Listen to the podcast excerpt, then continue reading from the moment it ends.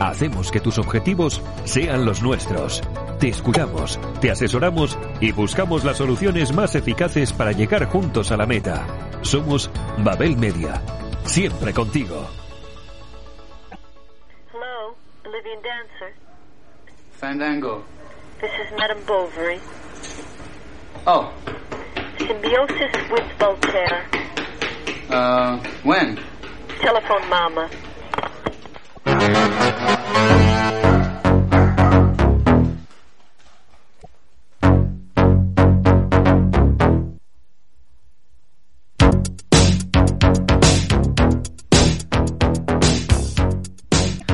Muy buenas tardes, queridos oyentes. Hoy estamos a 3 de febrero. El pasado lunes no tuvimos programa porque acudimos a la gala de Carlos Sanz. Una gala muy bonita y que sobre todo ayuda a la sociedad aragonesa. Hoy en Emprendedores tenemos un cartel de lujo. Está nuestro ya conocido Jorge Gutiérrez, psicólogo y coach, además de formador. Buenas tardes. El jefe de barco, Edu Pisa. Hola Edu, ¿qué tal? ¿Cómo estás? Muy buenas tardes, pues muy bien, aquí bien acompañado. Nos falta nuestro amigo Alberto, que ha pasado un fin de semana bastante complicado y desde aquí le mandamos un fuerte abrazo. Y hoy, bueno, tenemos un programa diferente. Vamos a hablar de emprendimiento dentro de un sector muy clásico y clasicista como es el mundo del toro. Tenemos al empresario y amigo Daniel Agudo. Muy buenas tardes, Daniel. Buenas tardes. Al sastre taurino Alfredo Roquetas, que no he nombrado a su padre, pero también viene la segunda generación de, de bueno de, de sastres aquí en Aragón, los únicos por, por así decirlo, y al novillero y presidente de la asociación Mar de Nubes, Miguel Cuartero. Muy buenas tardes a todos. Buenas tardes. Hola, buenas tardes. Edu, ¿cómo ha ido el fin de semana? Pues trabajando, como siempre, para variar, hijo. ¿Qué le vamos a hacer? Viajando, haciendo muchos kilómetros y, y dándole. Con la música de otro lado. La Claro, música de otra parte, siempre igual. muy bien. Jorge, ¿qué tal el fin de semana? ¿Qué nos cuentas la semana? Muy bien, porque además he estado toda la semana en Teruel. Eh, Ahí hace frío, ¿eh? sí, que va a sí. hacer frío, que va a hacer frío. En la parte de Calamocha todavía había nieve, pero pasado esa parte y, y bien, muy bien. Y el fin de semana, pues disfrutando. Tengo que decir que esta vez en vez de trabajando en familia. Jolín, qué bien. ¿Y tú y Manol? ¿Qué tal el fin de semana? Pues no he parado, empezó el jueves y hasta ayer. Joder, macho. He estado en el ¿eh? campo, he estado de reuniones y yo a lo largo de los fines de semana, sí. Empezaste el jueves, pero en Madrid. Ah, Me acabas de decir. Sí, sí, Ah, estuve en Madrid. Luego estuve con el amigo Dani en Zuera. El sábado estuve en tu pueblo, en Fuentes, en el campo, y ayer en Egea, también en el campo. Y hoy pues estoy aquí en Zaragoza, en Radio 4G, rodeados de amigos para hablar de emprendimiento. Y una de las preguntas que hacemos a todos nuestros invitados es ¿qué es para vosotros el emprendimiento? Así que, por orden de antigüedad, no sé quién empezará primero. Alfredo, ¿qué es para ti el emprendimiento? Pues, eh, ¿cómo definiría emprendimiento? Pues eh, para mí es el... eh, bueno, yo siempre, mm, a la hora de definir de las muchas eh, formas que podemos clasificar a las personas, siempre digo que hay gente que tira del carro, gente que mete palos en las ruedas y gente que se sube al carro, ¿no? Entonces, eh, yo creo que el, el es eh, la responsabilidad de aquellos que de alguna manera, pues en el sector económico, en empresa y demás, pues eh, están por la labor de, tirar del carro, ¿no? Los que eh, son capaces de arriesgarse, eh, complicarse la vida, entre comillas, para sacar adelante un proyecto que muchas veces no es lo más cómodo ni lo, ni lo más fácil, ¿no? Pero lo definiría de alguna manera, pues eso, como la responsabilidad de aquellos que están por, por eh, echar una mano con, con un proyecto económico para sacar adelante o aportar algo a la sociedad, ¿no? Dani, Bueno, pues eh, por ejemplo en nuestro caso pues es tirar para adelante en este negocio tan complicado como es el tema de los festejos taurinos y con ilusión y amoldándonos a las circunstancias. Pero bueno, yo creo que con mucha ilusión. gente con ilusión, podríamos decir. Sí, sí, O, con poco conocimiento, ¿verdad? Sí, también aparte. Sí, sí, sí, sí, sí. Porque emprender en el mundo del toro, luego hablaremos bueno, de, de vuestros emprendimientos o intraemprendimientos dentro del mundo del toro, porque no, no pueden quedar a un lado. Y para ti, Miguel, ¿qué es, qué es emprender? Pues creo que lo han definido muy bien, pero creo que un emprendedor es eh, gente con ideas. Pero el otro día un amigo me dijo que, que las ideas no valen para nada sin alguien que las eche a andar. Entonces al final eh, hay que estudiar, hay que prepararse y cerrar los ojos y dar el primer paso. Pegarte un tortazo en toda regla. Eso es. ¿No? Edu, ¿y para ti emprender en el mundo del toro qué es? Para mí emprender en el mundo del toro, pues pues en el mundo del toro pues es estar todavía un poco más loco. bueno, di que vengo de emprender en el mundo del espectáculo que... eh, Similar, ¿verdad? Al final son Eh. primos hermanos. eh, sí. Porque hay que recordar que el mundo del toro, bueno, es un- uno de, para nosotros probablemente uno de los mundos o de los sectores más bonitos que hay, pero uno de los sectores que todavía podríamos decir eh, que está en muchos aspectos anclado un poquito al pasado, ¿no? Y que lo En, en casi todos. y que lo nuevo no se termina, aunque es verdad que ya ha habido un- ya hay una evolución, que lo nuevo no se termina de, de ver muchas veces con, con buenos ojos. Ah, esta pregunta para los tres. Eh, Jorge, eh, Edu, si queréis hablar, sabéis que es debate abierto. Cuando habéis hecho algo diferente, eh, ¿qué os ha supuesto? ¿Os ha supuesto el que la gente os apoye? Eh, ¿Os habéis encontrado con que el sector se ha encontrado muy contrariado con vosotros? Eh, ¿Cómo lo, cómo lo diríais, Miguel? Bueno, en mi caso creo que, que hemos tenido bastante apoyo. Eh, cuando, a ver, cuando se hace algo diferente, te pones en el riesgo, como bien has dicho, de que, de, de que te critiquen, sobre todo en este sector que está tan, como tan anclado al pasado. Pero cuando se hace con, con un buen proyecto y, y- y- y bien estructurado, creo que la gente, a nosotros nos han abierto las puertas. Y ha habido, bien es cierto que ha habido gente que nos ha intentado poner palos en las ruedas, como bien decía Alfredo, pero han sido los menos y bueno, hay que, hay que escucharlos también porque la crítica siempre, siempre ayuda a progresar, pero nosotros lo hemos tenido no fácil, pero, pero tampoco nos han, nos han querido echar para atrás. Daniel. A ver, el tema de los festejos populares eh, siempre se parte de una base.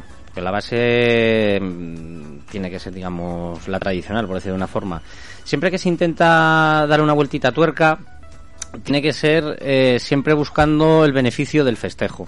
Entonces hay veces que cae bien, otras veces cambiar un formato por otro no cae tan bien. Siempre tiene ese tipo de festejo cuando le das una vueltita a tuerca, pues tienes tus los que te apoyan, los que no te apoyan.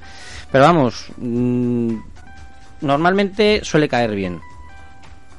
Alfredo, porque al fin y al cabo tú has sido un gran emprendedor, un gran innovador, aparte de dedicar la sastrería, bueno, exclusivamente a, a- bueno, al, al mundo del toro, has abierto el abanico, yo creo que, que nos podrías contar un poquito más de, de- de tu empresa, pero ¿has supuesto algo negativo en un inicio el, el haber cambiado toda esa idiosincrasia de lo que era un sastre taurino? Antes que nada, te doy las gracias y me has dejado bien claro que eres un amigo con esas palabras. pero, Y- ahí creo, creo que se exagera un poco, pero yo, mira, sí que te puedo decir que eh, yo he vivido dos etapas. Eh, durante muchos años esto era un negocio familiar que lo llevaban mi padre y mi madre como autónomos, pero tanto mi hermana como yo pues estábamos eh, viviendo con ellos, echamos una, man- una mano en la medida de lo posible y demás. Y entonces vimos los inicios de lo que era el, el negocio, este negocio familiar en un mundo muy ortodoxo, muy, eh, eh, muy poco favorable a los cambios. ¿Vale? Sí que es cierto que en esta última etapa, pues bueno, desde hace años me he hecho cargo del, del negocio y sí que es cierto que, que aunque cuesta, pero es verdad que sobre todo la gente joven y demás, aunque es un mundo muy ortodoxo, muy, muy cerrado, pero sí que está, se permite un poco más el, o o la gente joven de ahora, la gente del toro, están más eh, abiertos a sugerencias o a cambios. Estoy hablando de mi parcela concreta que es el tema del vestuario taurino, ¿no? Yo nunca, jamás se me ocurriría eh, como amigo puedo hablar con, con un noviero, con un matador de toros y podemos comentar una corrida o alguna cosa, pero vamos, yo en, en la parcela técnica de lo que es su, su parte artística y demás, pues no me metería jamás en... Pero sí que le puedo asesorar a la hora de que confeccionar un vestido, hacer un diseño, probar un material nuevo. Eso sí que es verdad que hoy en día se es un poquito más asertivo, sí que se... eh, digamos que se ha mejorado un poco para bien y se, se ha abierto un poquito más a las nuevas tendencias, pero es que también es cierto que vivimos en un mundo cambiante donde con la globalización cambia todo muy rápidamente. Así con todo, eh, reconozco que es un mundo, como decía antes, ortodoxo, eh, muy, digamos, mm, un poquito entre comillas, con también, lo digo con cariño, ¿no? Y eh, un poquito chapado a la antigua, con, con todo lo que eso, con las connotaciones que eso supone. ¿Y cómo se consigue vivir una sastrería? Porque al fin y al cabo yo creo que todos que estamos aquí nos suele pasar, ¿no? Que tenemos que convivir, o sea, lo, lo clásico de todavía, ¿no? Lo, lo, lo que ha sido todavía el toreo, ¿no? Ya, ya no solo dentro de la plaza, sino fuera con lo actual, porque al final tenemos que adaptarnos a los tiempos. ¿Cómo intenta solapar un sastre toda esa idiosincrasia de antes con la de ahora?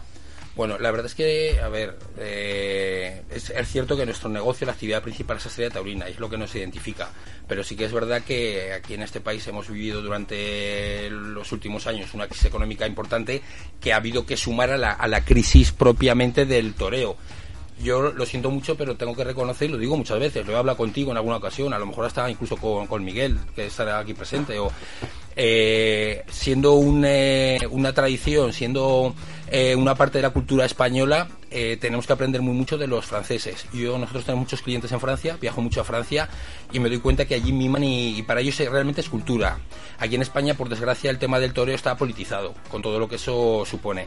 Entonces, esta doble crisis, crisis que ha habido con el, lo que hay todavía con el tema del toro, pues en nuestro caso, ¿qué ocurre? Que al final somos un negocio, tenemos que facturar, tienes que hacer unos números y te tienes que ganar la vida. Entonces, eh, eh, la pérdida de, de trabajo, a lo mejor por cuanto que se hace algún vestido menos en los últimos años, pues lo suples con, pues por ejemplo, hace dos años sacamos un sello de, de moda con inspiración taurina para mujer, tocamos también sastre religiosa. Al final la cosa es moverse y abrir mercados, eh, siempre sin perder nuestra idiosincrasia, porque realmente es nuestra seña de identidad, ¿no?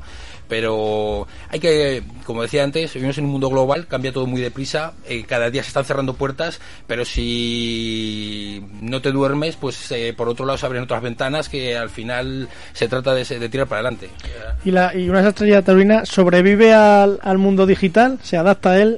Eh, No te queda otra. Es que realmente, pero eso cualquier negocio. O sea, es que eh, mm, hoy cualquiera es el rey del mambo en su sector y de repente mañana si se duerme te pasan por los dos lados. Eh, el mundo digital es algo que nos gustará o no nos gustará, pero se está imponiendo cada día más. Entonces, eh, lo que hay que hacer es adaptarlo a la medida posible cada uno a su negocio, a su, a su sector.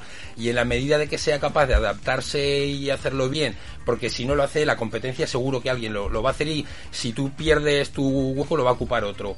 Entonces, en la medida de que seas capaz de, de adaptarte, pues eh, sobrevivirás. Sobrevivirás, incluso puedes tener éxito, ¿por qué no? Pero- Claro, porque al fin y al cabo, bueno, un- una de, de las noticias que, que más bombo, bueno, tuvisteis en las estrellas fue el famoso vestido de, de Madonna, ¿no? Si no me equivoco. Sí, lo que pasa es que eso, a ver, luego está la intrahistoria de, de todo aquello. Es verdad que tuvo mucha repercusión mediática, pero fue un año más tarde, después de haber hecho el, el vestuario, eh, se firmó un contrato de confidencialidad, no podíamos hablar, lo respetamos a rajatabla, y de repente un día pues saltó la noticia, y sí que es verdad que hubo una especie de, de boom que lo que pasa es que, ¿qué ocurre? Tampoco pudimos aprovecharlo en cierto modo porque lo que hubiésemos podido hacer, que nos pidieron una vez saltó la noticia, los siguientes meses eran réplicas de ese, de ese vestido para gente, seguidores de la cantante, aficionados y demás. Eh, durante un año no podíamos hablar de la noticia por el contrato de confidencialidad, perdón, pero durante dos años por contrato también y firmado no podíamos hacer ninguna réplica, con lo cual el, boom todos volvieron a la normalidad, seguimos con lo nuestro y pues bueno, sí, estuvo bien como anécdota, la verdad es que pues eh, se agradece y pues bueno, queda ahí para los anales de todos. Tenemos nuestro, nuestro corazoncito y nuestro orgullo y pues bueno, pues eh, yo sinceramente estoy más orgulloso de otros trabajos que no han tenido esa repercusión que ese. Pero bueno, eh, la cantante en cuestión era y es muy famosa y pues sí, la verdad es que eh, mediáticamente tuvo, tuvo mucha repercusión, desde luego. ¿Cómo, cómo os adaptáis a, bueno, eh, tenéis tienda online, estáis en redes sociales? ¿Cómo, cómo ha sido ese, ese- esa transición? ¿Cómo os adaptáis en el día a día todo eso clásico, todo lo de toda vida a- al mundo online? No, no es de un día para otro. Yo recuerdo la, la primera página web que tuvimos ni siquiera tenía tienda online. Era cuando las páginas web eran corporativas y se ponía de moda y demás. A mí siempre me ha gustado, me ha interesado mucho la electrónica, la informática. Y recuerdo que la hice con, con Word, además. Hice la, la página que me, me- recuerdo que compré el dominio, el hosting. ¿Y qué ocurre? Que conforme va evolucionando todo, pues te llama un día un comercial, te presenta un proyecto y te dice, oye, te interesaría.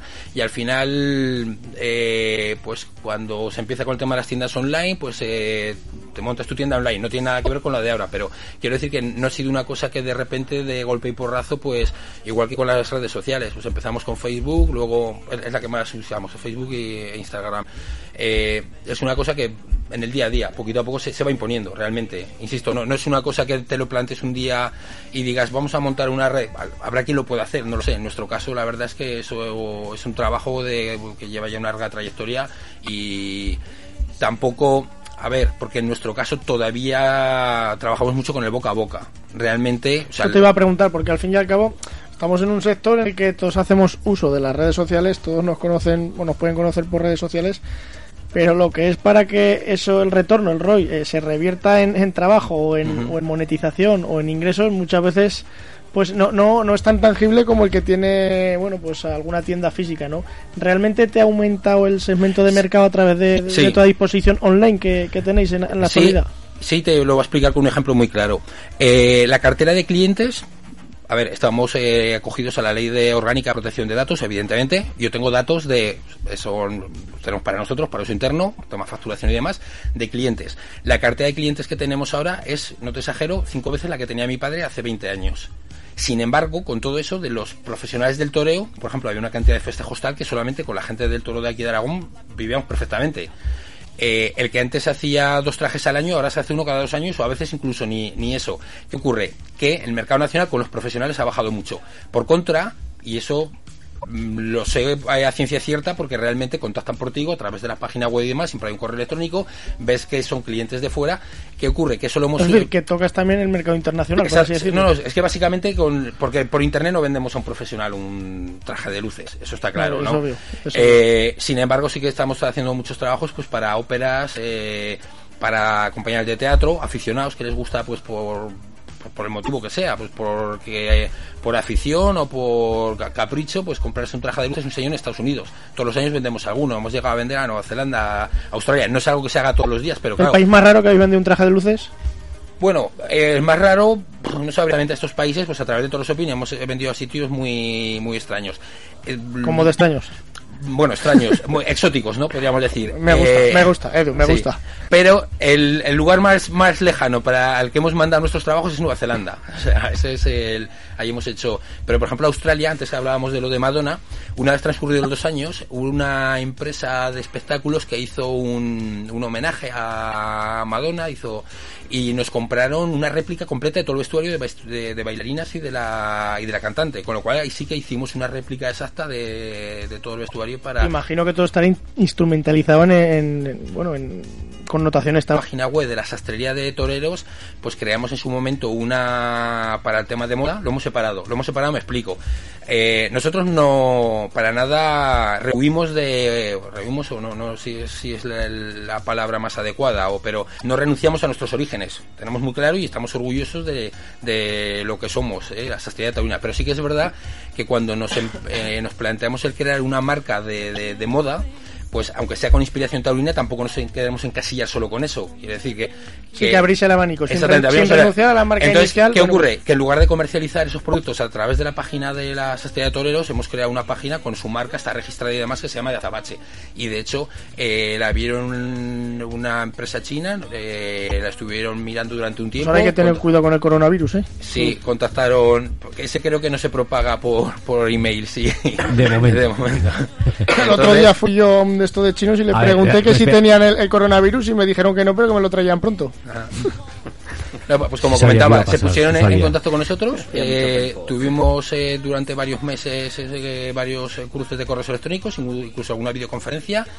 Finalmente nos pusimos en, o sea, contactamos, nos conocimos, hice un par de viajes a Milán y tal, y, y al final, en septiembre, hemos firmado, septiembre pasado, firmamos un contrato con una multinacional china para comercializar eh, esos productos de la marca de Azabache, que es de, de moda, básicamente con inspiración taurina, pero no solo eso, para comercializar en, en Asia y Medio Oriente. Esto todavía está firmado el contrato, estamos ahora en proceso de eh, realizar fichas técnicas. Es verdad, tengo que decir Ya que... estarán copiados, tranquilo. No, bueno, lo primero que nos exigieron fue porque nosotros no vamos a fabricar para vender allí ni, ni van a fabricar allí para vender aquí. Lo que vendemos son, ¿Te digamos, imaginas la- un traje de luces de chino? lo, lo que van a hacer es replicar con nuestra supervisión los, los modelos. Pero lo primero que nos pidieron fue precisamente registrar la marca en China, en Macao, en Taiwán y que sea de una guerra que lleva a finales de año que la verdad es que me ha supuesto un quebrado de cabeza, aparte de, de una buena cantidad de dinero. Pero eso ya lo hemos hecho y ahora realmente pues bueno ya está la parte técnica de hacer las fichas técnicas eh, llevarla a la supervisión tendrán que hacer prototipos de cada uno de los diseños tendremos que dar el visto bueno y tal posiblemente me toque hacer algún viaje pero bueno eso eh, Y si, tiene, y si tienes alguna duda, Edu, la ventanilla única. La ventanilla única de la Cámara de Comercio. Se asegura que te lo soluciona nada. Eh, bueno, mm, eh, a ver, ya, ya tuve en su momento contactos precisamente por el tema del registro de marcas, lo apañé Bueno, por otro lado y de demás. No, no, te, a pueden, ver, te pueden ayudar bastante en el tema de, de Import Export, la Cámara de Comercio, la verdad es que sí que están ahí bastante bien puestos. en- Potente.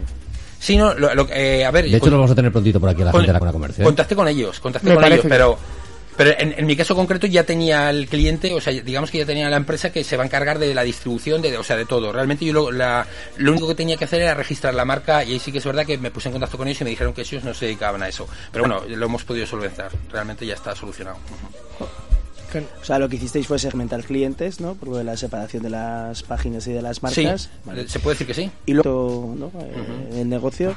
Pero has comentado como que había otros de los que te sentías más orgulloso.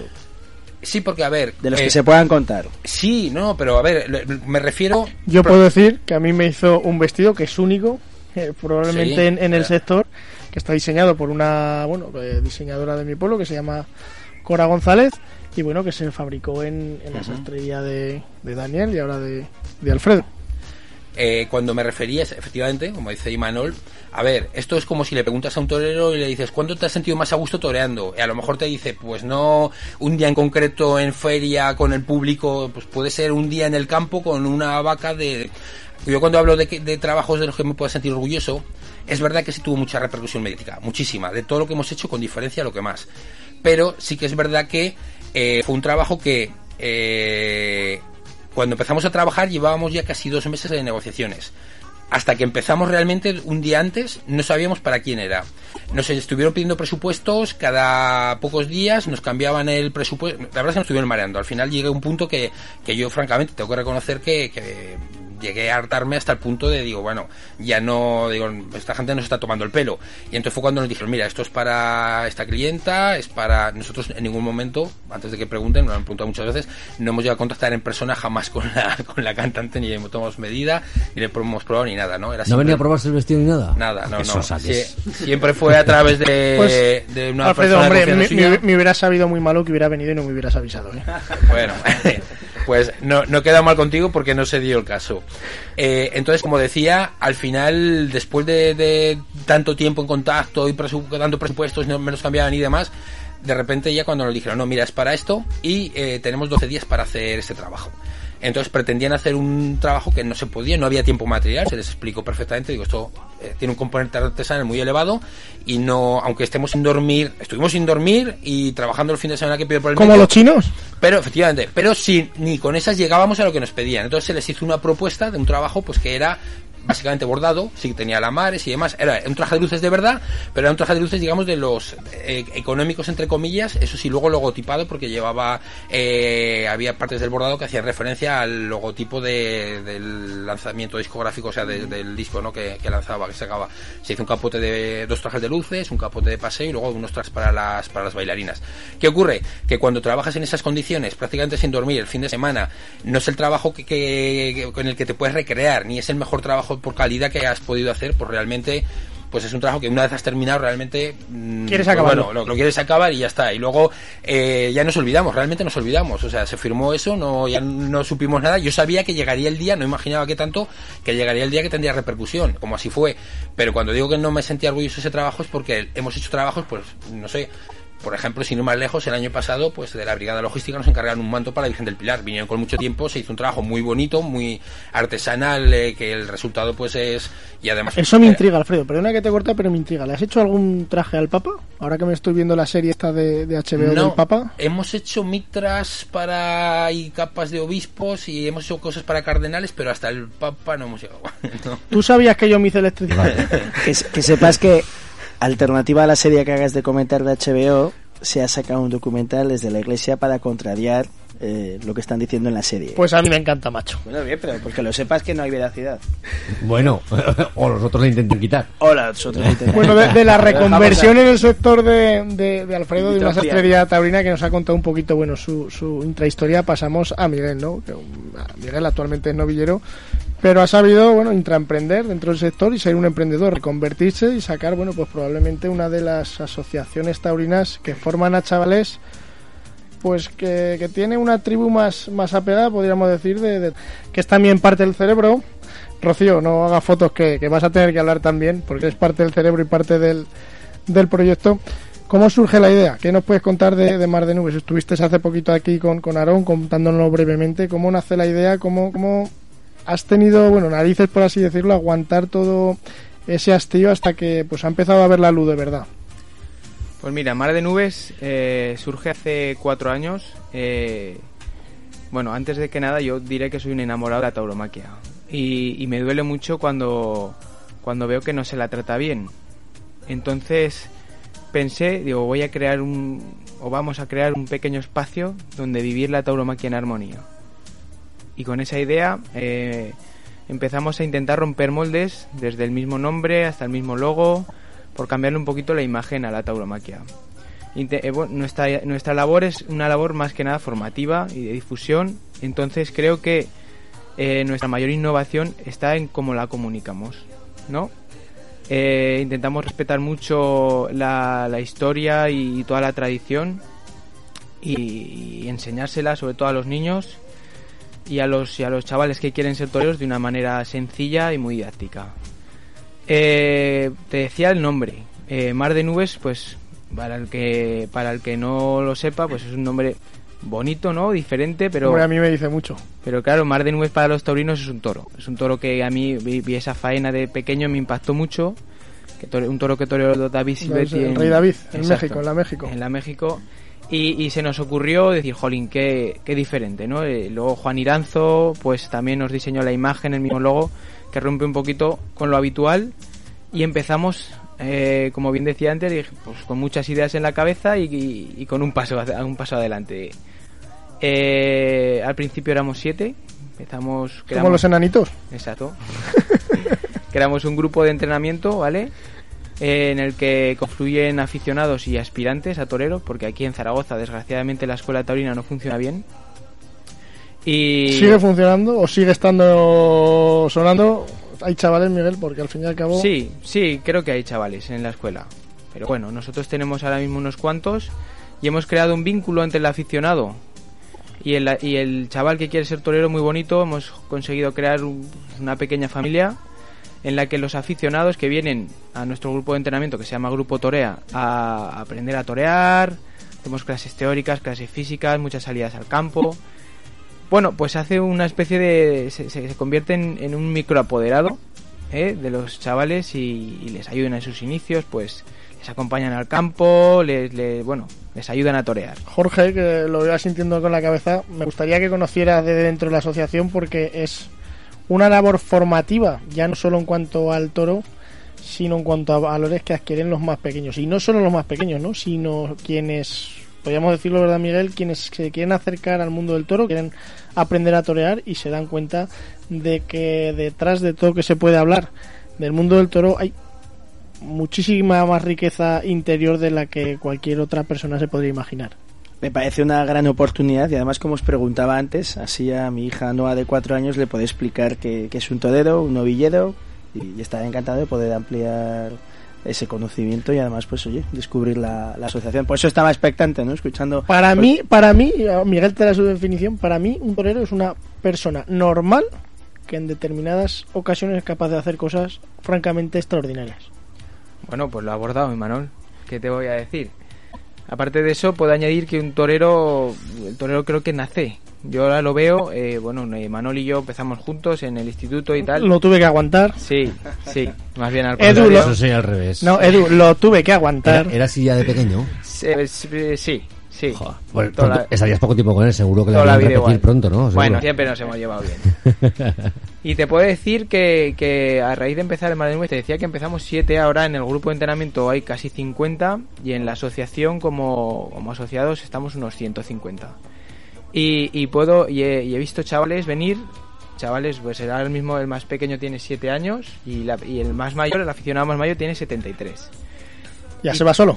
Y, y tengo chavales eh, que, que con 14 años o tal, que dicen que quieren ser toreros y, y, y dice, es que lo son ya, es que o se ha comido un torero, porque es que eso se nace, es algo vocacional y, hay que llevarlo dentro. Y en eso estamos, con el grupo Torea, en el, con el grupo de entrenamiento, que además ayer pudimos vivir una jornada muy bonita, en la que vino a visitarnos el, el torero Domingo López Chávez, que es un, vamos, un descubrimiento espectacular. Y además vinieron a grabarnos las cámaras de televisión española, a hacernos un reportaje que en breve creo que saldrá a la luz. Y, y- y muy bien, ¿no? Además de eso, eh, bueno, nosotros al empezar lo que hicimos fue eh, buscar o eh, identificar los diferentes perfiles de personas que, que demostraban o, que, o que, que tenían unas necesidades en torno a la tauromaquia. Y vimos que eran los niños, los aspirantes y los aficionados. Con el grupo Torea tenemos ahí a los aspirantes y a los aficionados cubiertos, ¿no? Luego eh, vimos que los niños pues necesitaban un acercamiento eh, real, un acercamiento profesional y, didáctico. Y creamos un programa que se llama Toréricos, de actividades infantiles que pues, durante todo el año vamos por, por muchas localidades de Aragón y de fuera de Aragón también, intentando transmitir eh, lo que tanto nos enamora a nosotros, ¿no? Pues, creamos diferentes actividades, cada año pues estamos buscando alguna cosa para que lo vivan, ¿no? Eh, al final, Aragón, pese a lo que se pueda pensar, es una zona muy, muy, muy taurina. Eh, una afición brutal. Y, y, el- y lo, que creo que pasa es que ha habido una brecha allí que, que los propios profesionales no, no han perdido ese tiempo en, en enseñar Yo la creo que ha habido muchos años, no sé si estaréis de acuerdo, Dani, eh, Alfredo, que no hemos sabido comunicar o que hemos pensado que, bueno, que esto, pues la gente iba de inercia a los toros, la gente se aficionaba de inercia y no éramos conscientes del gran abanico, ya no solo que haya antitaurinos o deja de verlo, ¿no? Del, del gran abanico de ocio que hay y la gran día y que han sabido comunicar pues sus valores de una manera diferente a, a la nuestra, ¿no? No sé cómo, cómo lo veráis. Sí, a ver. Eh, digamos que el tema de los festejos eh, creo que llegó un punto en que estaba atascado. Estaba atascado, era... ¿Y sigue? No, no, ya Ah, no. ¿no? no, porque ya con el tema de las redes sociales ya se menea más, ya... Ah, pensaba que decías de, de- de innovaciones y cosas de estas. No, no. Vale, Eh, vale. vale, vale, no, no, digo, di- dime dónde está el nuevo festejo. lo- el- A ver, eh, antes lo que dice Manol, antes era un poquito... Veías el cartel, si te apetecía ibas, si no, no te apetecía no ibas, o no sabías qué ¿Cuál es- festejos había. ¿Cuál puede ser el target de edad ahora en una corrida de toros? Pues es muy variado. Eh, os puedo decir que, que ahora mismo... yo lo sea, digo porque lo quiero comparar un poco con la iglesia. No, Es decir, no, de que- está- yo, yo creo y No, certifico la- la y Miguel, Miguel lo puede decir, eh, sobre todo Daniel también es, es productor de espectáculos taurinos y, y cambia mucho el, el tipo de festejo Te- que se da. de un festejo mayor. Sí, no, a eso voy. Sí que es verdad que hemos pasaportado, yo creo que, que lo podemos decir todo, una época muy dura en la que, bueno, no hemos sabido acercarnos o comunicar la esencia del toreo y los valores a la parte más joven, porque también, bueno, pues los impactos negativos que han venido de, de, de los sectores animalistas han sido muy fuertes, han hecho mella en, bueno, en, en la- en la- en otra- en las generaciones que, nos anteceden o que nos preceden, y, y yo creo que ahora estamos en un momento en el que pues estamos sacando pulso, que nos está costando adaptarnos a llegar a los más jóvenes por los canales que ellos consumen, pero creo que bueno, este programa es un ejemplo de ello, de, de gente que estamos emprendiendo, que, que queremos a lo mejor no cambiar la- las cosas, pero sí adaptarnos al cambio real que está viviendo la sociedad y cualquier sector económico. Yo te puedo decir una cosa, eh, a esa pregunta que decías de- sobre los jóvenes. Eh, yo cuando empecé a ir a los toros tenía 11 años, me sacaba un abono de jubilado con el carnet de mi abuelo y había muchos, po- vamos, poquísimos niños de mi edad, ¿no? En la plaza. Eh, pero de un tiempo a esta parte estoy viendo muchos más. Y desde que nosotros empezamos con Mar de Nubes, eh, creo que tuvimos un gran acierto que fue eh, un día a la semana entrenar en Zaragoza, porque la gente de los pueblos, los chavales de los pueblos están más familiarizados con el, con, la- con el toreo y con la, y sobre todo con el festejo popular. Eh, y al entrenar aquí, al crear actividades en, en, el- en Zaragoza, hemos tenido, pues la verdad que un acercamiento de, de muchos chavales de la universidad que, que tienen hay cosas que nunca jamás habían visto y, y les, y les está gustando y oye eh, hay un montón de chavales que se están sacando el abono de la plaza de toros que han creado pues asociaciones juveniles y oye muchas charlas en la universidad incluso y creo que está eh, relanzándose ¿No creéis que mucha de la... cre- Yo más que nada, es mi porcentaje sin saber, ¿eh? Eh, De que muy buena parte del público que, por ejemplo, en un día de feria en, en la Plaza de Toros de Zaragoza, eh, mucha parte del público sea puro y duro postureo? Sí. Pero eso es fantástico. Al final. eh, Fantástico. Sí, te voy a explicar por qué. Ojalá hubiera muchas pamplonas. Al final, eh, la tauromaquia es un fiel reflejo de lo que pasa en la sociedad, Edu. Y te voy a poner un ejemplo. Todo lo que está pasando, por desgracia, en Cataluña, la tauromaquia ya lo vislumbró hace muchos años. Y de estas te podría contar otro tanto de, Escucha, de si, si me tengo situaciones. que fijar de que prohibieron los toros en Cataluña y se y todo el conflicto que ahora hay en Cataluña ha sido premonitorio el, el mundo del toro, nos podemos preparar en España que vamos a salir a cañonazos. Sí, no, ¿eh? pero lo que voy ya no, no es por ser negati- negativistas, que creo que todos que estamos aquí somos bastante optimistas en todo en la vida, sino que, que al final eh, una corrida de toros, un festejo taurino, también es un evento social. Sí. Un evento donde, aparte de ir a disfrutar de, de la cultura y del arte, pues se hacen se, hace- se hace mucho networking, se hace mucho cierre de negocios y la gente pues va a pasárselo bien. Oye, yo te digo una cosa, perdón que te corte, Dani. El otro día en la charla que estuvisteis los dos en Zuera, el, el mismo el mismo concejal de festejos dijo eh, no en las fiestas no hay ningún espectáculo de los que organizamos que reúna eh, mil o mil quinientas personas de pago, ¿no? O sea que creo que es un espectáculo que tiene mucho tirón que oye por lo que sea pues eh, no, no nos tenemos que detener en eso hoy, ¿no? Pero eh, están peor visto que, que antes, pero que sigue llevando mucha gente a la plaza. Yo muchas veces digo, cuando hay una manifestación en la Plaza de Toro de Zaragoza y en la Plaza del Portillo, ¿qué manifestación es más grande? ¿300 personas en la Plaza del Portillo o 10.000 dentro de la Plaza de Toros, pagando una media de 50 euros? No, no, eso- Eh, Exactamente, con la salvedad eso, de que esos que están dentro de la plaza han pagado y además los toros no son baratos, pero es lógico, por el coste que tiene sacar adelante una corrida de toros. Sin embargo, los que están fuera muchas veces, incluso a veces van hasta con el bocadillo pagado. Lo que pasa que es verdad que hace mucho más ruido. Y, y desgraciadamente, el problema sí que es cierto, que hablando de, como decía Imanol hace un rato, reflejo de la sociedad, Postureo hay en todos los eventos. Cuando hay un evento que tiene cierto éxito, hay gente que, aunque no le guste, le gusta estar o participar de. Eh, el problema del toro es que eh, no es que haya cierto postureo eh, y que vaya más o menos gente. Hay mucha más gente que iría que a lo mejor si se lo pudiese permitir, pues eh, acudiría a los toros. O incluso a lo mejor si va sí- una, una, cor- una corrida solo durante la feria y le gustaría ir a todas, eso pero no sé. de porque veo Pero ¿qué ocurre? están Que, desproporcionados. que en los toros, caso. en los toros no tenemos la publicidad porque está mal visto, porque no hay empresas que invierten en. Bueno, lo- y aún voy yo más allá porque aquí Daniel no lo podrá decir. eh, nos focalizamos muchas veces solo en hacer publicidad para el que lleva los toros.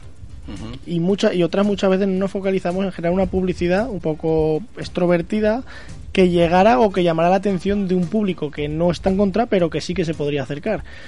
¿Cómo intentas, por ejemplo, desde Ruedo Bravo, desde Ruedo Bravo solventar ese hándicap?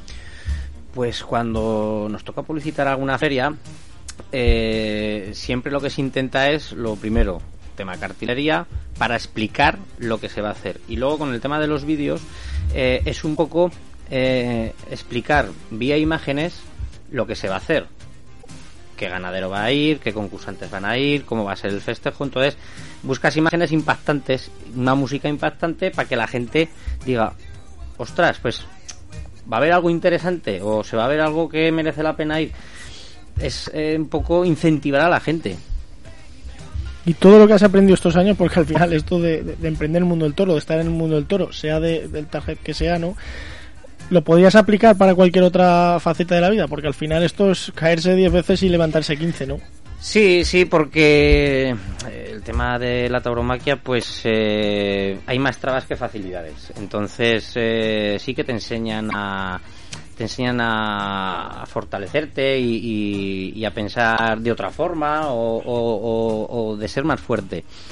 Eh, por ejemplo, con el tema que estábamos hablando antes, con el tema de lo de Cataluña, eh, yo este fin de semana, el sábado por la noche, estuve en la gala de las peñas taurinas de, de la Tierra del Ebre. Y Cataluña quiere toros. Y yo también quiero que Cataluña quiera- y, y- en Cataluña quieren festejos populares. Y, yo vi que la, la salud ahí de los festejos populares eh, está bien porque mm, todos los pueblos tienen su comisión taurina y su peña taurina y organizan las fiestas entre ellos dos. Pero que se pegan seis días de vacas mañana, tarde y noche. Y, y siempre buscan eh, el bien del festejo y siempre intentan buscar a los mejores ganaderos y que los mejores ganaderos vengan con las mejores vacas. Y hay una competencia entre ellos, entre ellos sana, que eh, hicieron una entrega de premios y, y era muy curiosa porque dieron premios al mejor toro cerril, al mejor la, mejor embolada de toro cerril, a la mejor vaca, eh, a la mejor tarde y daban los premios, pero los premios no iban ni para el ganadero ni para el mejor detalle, no, no, iba para la peña que la había contratado. Entonces cuando terminó la gala, mm, yo estuve para allí hablando con la gente y tal, y ya estaban diciendo, pues al año que viene vamos a empezar a preparar ya el cartel, a ver si viene fulano, a ver si viene mengano, para intentar mejorar, para intentar esa competición entre ellos que, que sea sana, pero que eso va por el bien del festejo. Entonces, claro, todas esas cosas también te dicen, joder, tienen las trabas que les están poniendo, porque teóricamente el 1 de enero del 2021 ya se dejaban de hacer festejos taurinos eh, en Cataluña. Ahora como está con el tema que tienen que volver a elecciones, a ver, lo primero los que salen y aunque salgan los que han salido, eh, van a tener un año para volver a rearmarse, porque no pueden coger lo que tienen ya preparado de la anterior legislatura, sino que tienen que empezar desde cero. Entonces, yo los vi ilusionados y los vi con ganas. Y eso también te da decir, joder, pues si estos tiran para adelante, pues nosotros, ¿por qué no vamos a tirar para adelante que lo tenemos entre comillas más fácil? Claro, y a nivel empresarial, en este mundo bueno tan globalizado que todo cambia tan rápido, ¿cómo te has bueno respuesto, adaptado al cambio como, como empresa en, en estos años? Porque al final ha cambiado mucho de cuando empezaste ahora, podríamos decirlo, ¿no? Sí, Por sí. poner un poco en situación, dile a nuestros porque- oyentes cuál es realmente tu actividad dentro del, del mundo del toro. Por... A ver, eh, nosotros pues eh, realizamos espectáculos taurinos eh, populares, festejos taurinos populares. Entonces eh, podemos preparar cualquier tipo de festejo, ya sea llámese concurso de anilla, recortadores, con toros, roscaderos, Grand Prix. Los Grand Prix y el tema de los concursos de ganaderías con obstáculos es nuestro fuerte. Entonces, claro, eh, antes llegabas y, por ejemplo, con el tema de obstáculos, un entolado, una pirámide. No había más cosas. Ya empiezas a buscar un poco eh, cómo, eh, en esa base de que los animales tienen que trabajar unos obstáculos, eh, cómo mejorarlo. O cómo hacer trabajar al animal, pero sin que el animal se haga daño, pero que tampoco eh, se- tenga peligro para los recortadores. Entonces ya empiezas un poquito pues a pensar y a diseñar obstáculos pues las pirámides las, las hicimos más bajitas y más anchas para que tengan un desarrollo para que los animales puedan subir mejor. Eh, con el tema del entablado pues eh, pensamos en poner algo en el suelo para que no se resbalaran los animales pues hicimos muchísimas pruebas pinturas eh, pintura con arena y al final mm, pusimos la goma y con la goma pues no se caen los animales. Se pueden resbalar porque se pueden resbalar pero por lo menos mitificas un poco ese riesgo. Luego con el tema de las tijeras pues empiezas una tijera pues qué busca la gente algo que sea espectacular pues pues algo para que se levante el animal. Pues vamos a pensar algo para que se levante el animal. Pues se pensó en las tijeras. Eh, primero hicimos la tijera grande y luego ya hicimos la tijera pequeña. A los que somos enánicos, la tijera pequeña que son cada aparato tiene su función. Pues entonces la, por ejemplo la tijera grande es para que los animales se levanten y o se emparren como dicen en la comunidad valenciana. Si la salta ya es la hostia porque eso queda súper espectacular. Pero algo más. Vamos a darle otra vuelta a tuerca y ya eh, pensamos en la tijera en la tijera pequeña. Luego apareció el cono pero el cono no es una idea nuestra, es una idea de, de un señor de, de altura, de Castellón, que la pensó y la patentó. Entonces, pues eh, yo con él pues tengo un arreglo de que me deja montar ese tipo de obstáculo pues en la zona de Aragón, en la zona de Navarra. Y, y ya dices, pues bueno, pues es que el concurso de ganaderías ahora qué? Ya, ya tenemos ya un conjunto de obstáculos y depende de cómo sea la plaza, pues ya es más tienes que poner menos, menos porque no caben todos. O hay plazas que tienes que montar eso y mucho más. En función de, del ganadero, pues buscas eh, poner eh, el mejor obstáculo para que ese espectáculo sea, sea bueno. Tema del Grand Prix. Cuando pensamos el tema del Grand Prix es que decíamos, joder, hacen las charlotadas, las becerradas, pero siempre, joder, pues si algún juego, hacer algún juego, alguna cosa. Y ya empezamos un poco con el tema del Grand Prix pequeño. Y de cómo, de cómo empezamos con el tema de los Grand Prix a como estamos ahora, ha cambiado muchísimo. es decir, que estás en constante evolución. ¿no? Te tienes que, rearmar como, como empresa. Exactamente. Jorge, Tú que, bueno, no eres muy eh, asiduo en los toros o no podríamos, o podríamos decir que no eres A taurino. ti he ido a verte. Es verdad. Sin, sin ser taurino ha venido a verme. Ah, pues yo no. Somos amigos. Nosotros no vienes a verme porque nos vemos directamente. A mí mi hermano mayor, no tengo que invitas, decir no que mi hermano mayor, cuando era pequeño, me llevaba, porque tenía algún amigo que toreaba, y me llevaba a la plaza del Portillo, a la plaza de todos, para pues para verlos torear. Y me llevaba más de una vez para, bueno, oye, pues para ir generando esa cultura y ese Pues conocimiento. yo tengo siempre intriga, intriga por, por saber qué impacto recibe de la tauromaquia la gente, bueno, que no es afín. ¿Qué impacto recibes tú de la tauromaquia como gente, bueno, que no... A ver, es cierto que... ¿Y, y cómo, ¿Y cómo ves a la tauromaquia de aquí a una época? ¿Cómo cambiarías un poco la imagen que, que ya como, como formador, como psicólogo y como coach? Eh, ¿Cómo la adaptarías un poco a, a los tiempos en los que estamos? Es decir, todo el tema de, imagen, el, psicológicamente y socialmente que la, gente más contraria a ella la, pudiera... A ver, quizás mm, o sea, es una pregunta de, a reflexionar. A ver, yo creo que lo que más impacta es toda la parte del sufrimiento del animal. Lo que pasa es que ahí ya podríamos hablar si el todo existiría, si no existiría, si o no. No, pero quizás no soy experto en este tema, Sí, Emanuel. pero bueno, me, me refería más al, al- al nivel que estamos tratando aquí, ¿no? Al nivel Hombre, a ver, al, parte- nivel, al nivel emprendedor, al nivel de, Hombre, de la adaptar de- todos los valores que tiene... en el mundo del torero. Eh, para mí una de ellas ha sido conocerte a ti porque me ha invitado a profundizar bastante más en, en este tema. Hay unos valores detrás que hay que, que hay que demostrar y que hay que inculcar. Lógicamente siempre está el postureo. Todos eh, recordamos escenas de la Rocío con eh, los diferentes todo de Paquirrín, etcétera. Pero bueno, yo creo que al final lo que ha sucedido es un tema de adaptarse, de mostrar los valores, de entender que es un tipo de ocio que está ahí, que a la gente le gusta, que hay unos valores tradicionales, que hay unos valores familiares, porque generalmente la gente va con, con sus hijos, en la plaza de todos, pues esto es como las vaquillas, ¿no? Con su bocadillo, su momento de diversión, dentro de una normalidad. Y yo creo que es eso lo que hay que mostrar. Eh, yo creo que, lo hemos hablado alguna vez, hay que mostrar más lo que nos une que lo que nos separa de lo que es el evento. Cualquier evento popular lo que busca que es que la gente disfrute, que la gente se lo pase bien, que sea un ambiente sano y al final que sea un momento que ya oye, pues estás a tu casa y dices, oye, pues me lo he pasado muy bien. en sentir este emociones evento". positivas, ¿no? Emociones positivas, sentir que estás a gusto, que compartes con tus amigos o con la familia un momento de entretenimiento y, y ya está. ¿no? Yo creo que cualquier evento va un poco en esa línea de disfrute.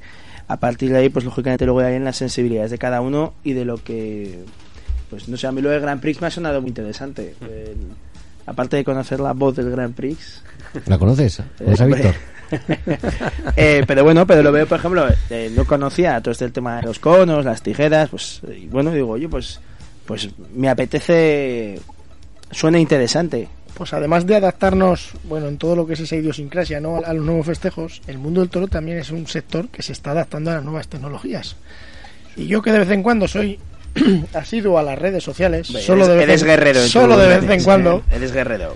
Pues también me gustaría hablar un poquito de cómo nos adaptamos o cómo de lo que sería vuestra estrategia dentro de, de vuestros diferentes pues pro- proyectos, ¿no, Miguel? Bueno, pues nosotros, eh, como somos de reciente creación, o sea, bueno, Mare de Nubes nació ya en medio de, de la época de las redes sociales. Entonces, eh, O sea, ¿qué generación serían, eh, Jorge? Bueno, podríamos irnos a los millennials, probablemente. Bueno, pues así que nosotros eh, tuvimos la suerte de contar con, como he dicho antes, con Juan Iranzo, que nos creó una imagen muy novedosa y poco a poco, sin tener mucho conocimiento, pues creo que hemos creado una marca eh, que, que se diferencia del resto y que, y que transmite pues justo lo que, lo que queríamos. se contradice esto con, bueno, pues al final el sentimiento tuyo de torero, sobre todo yo que te conozco a lo mejor más interiormente, pues has sido una persona muy introvertida, que, ha, que ha mimetizado el, el toreo muy de manera interior. Se contradice un poco la parte personal, la parte torera con, con la marca que quieres proyectar de Mar de Nubes. ¿Cómo, cómo desarrollas esa confrontación? Pues mira, te, te diré que no. Porque yo, bueno, tú me conoces, soy. eh, siempre me ha gustado eh, vivir el toreo de una forma muy clásica y es.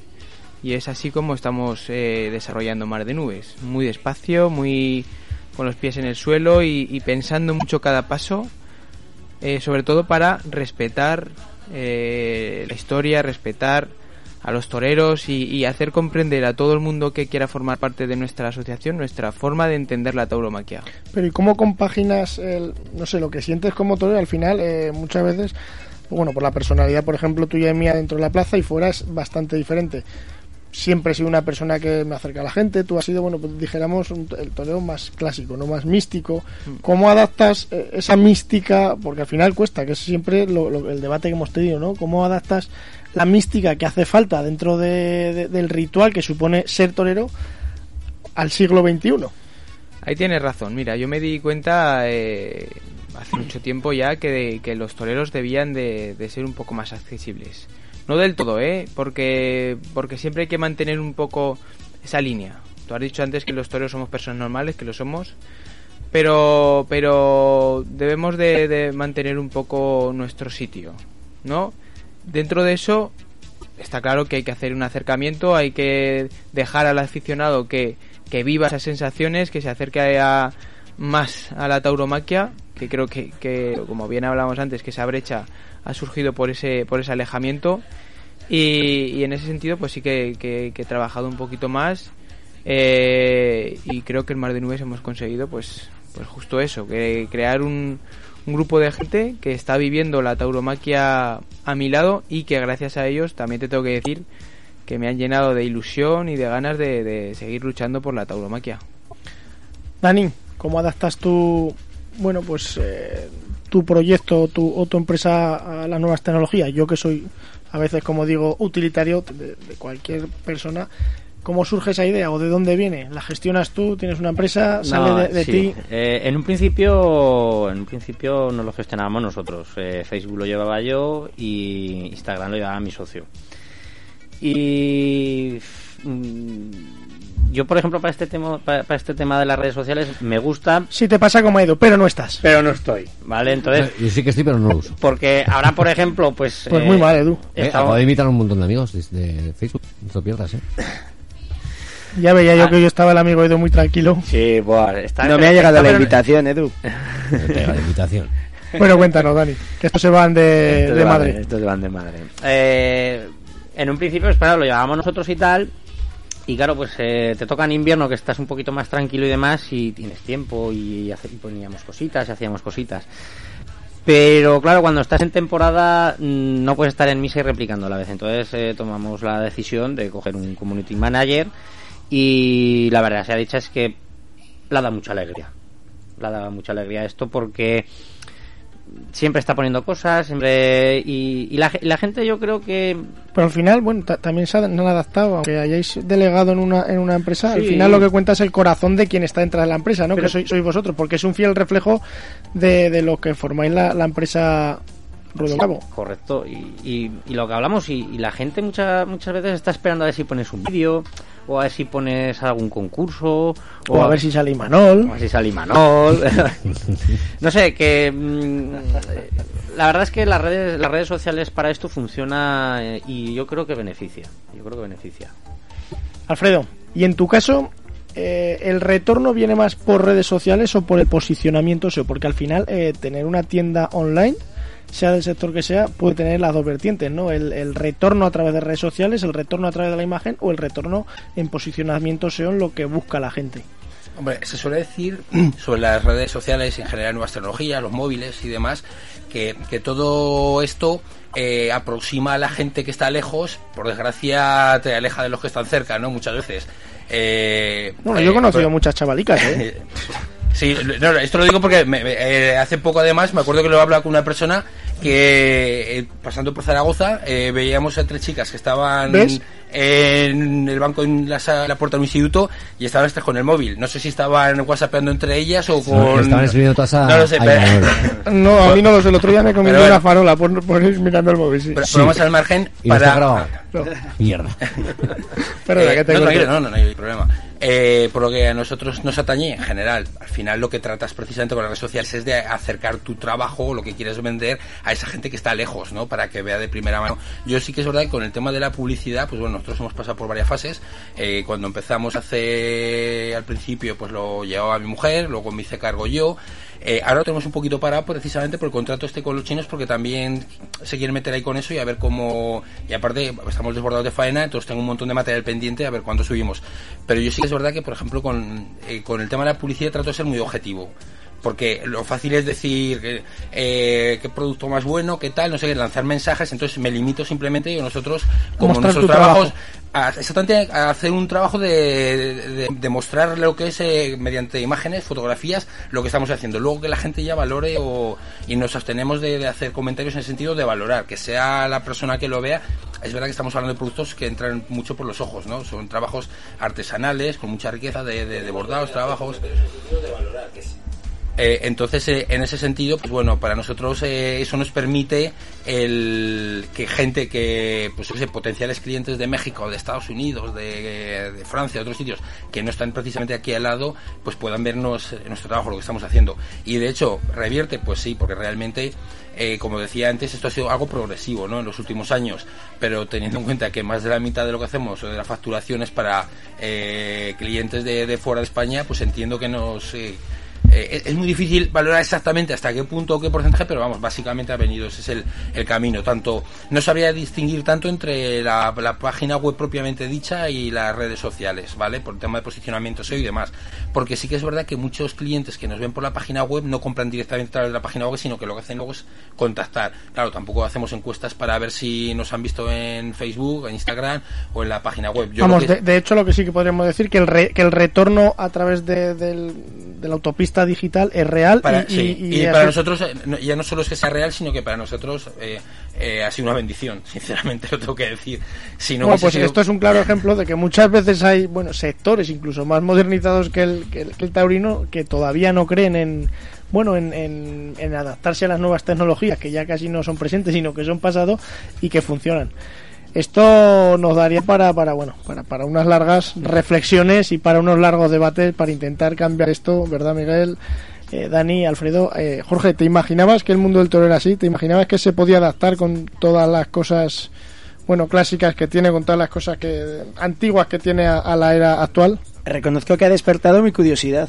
Eh, tengo que decir que cuando salga de aquí profundizaré en vuestras tres empresas para, para, para conocer mucho más. Sobre todo porque es verdad que el todero siempre, todo lo que tenía que ver con el arte de todear, yo lo asociaba a festejos populares y al mundo del todo respecto de los valores, pero realmente detrás hay, pues como en cualquier empresa o cualquier persona que emprende en su negocio y que quiere llevarlo a cabo, hay ilusión, hay proyecto, hay una motivación, unas ganas de compartir y sobre todo de crear eh, desde la innovación y desde la adaptación a este siglo XXI. ¿Y qué es lo primero que tendríamos que tener todos los que queremos emprender o intraemprender dentro del sector? Conocimiento. Lo primero que hay que saber es de lo que uno habla. ¿O no? Bueno, hay mucho vende humo, ¿no? A mí me ha gustado porque hablabas, antes hablabas con el tema de los festejos populares, eh, cuando le has, le has preguntado, ahí me ha venido eh, la resistencia a la frustración, que es que cuando llevas 100 personas ya, 100 clientes o posibles clientes y llevas 100 nos, sigues en el 101 con la misma ilusión. El- Es complicado. Cuando te dicen 100, 100 empresarios no, que no, Ahí está la resistencia a la frustración y luego la parte inconsciente del emprendedor. Esta mañana hablaba con una emprendedora, pues también de una empresa familiar, pues como la sastrería, que ha continuado con el negocio familiar, bueno, y que están ahí todos en activo, y decía, claro, yo si me lo hubiesen contado, pues no sé qué hubiese hecho. Porque el esfuerzo personal que tiene, el coste personal que tiene, es muy elevado. Otra cosa es que la satisfacción personal y profesional de hacer aquello que te gusta, pues eso no tiene precio. Pero el coste humano hay que pagarlo. bueno, creo que estamos a un minuto de acabar este emprendedor. ¿Crees bien? ¿Crees bien? de hoy 3 de febrero. Volvemos a reiterar nuestro ánimo a nuestro compañero y amigo Alberto Joven y la verdad que ha sido un placer teneros aquí. Creo que daría para muchos más programas, para muchos más debates, para, para ver, bueno, la, la tauromaquia de otra perspectiva. Eh, Dani, Alfredo, Miguel, muchísimas gracias y a nuestros oyentes nos volvemos a escuchar aquí el próximo lunes en Radio 4G Aragón 99.7 FM. Eh, gracias a vosotros y un placer. Muchas gracias por, por la invitación. Edu, no sé qué le has hecho a Dani, pero está muy suave. Estamos suave. ¿Quién paga la caña? Miguel, muchas gracias. Gracias a ti, Manolo. Bueno, Edu, Jorge, nos vemos el lunes que viene. Hasta el lunes que vienes. Portaos Chao. bien, portate bien, y Manol. ¿Sabes cómo se dice adiós en chino, Alfredo? No, Chao. Diversión.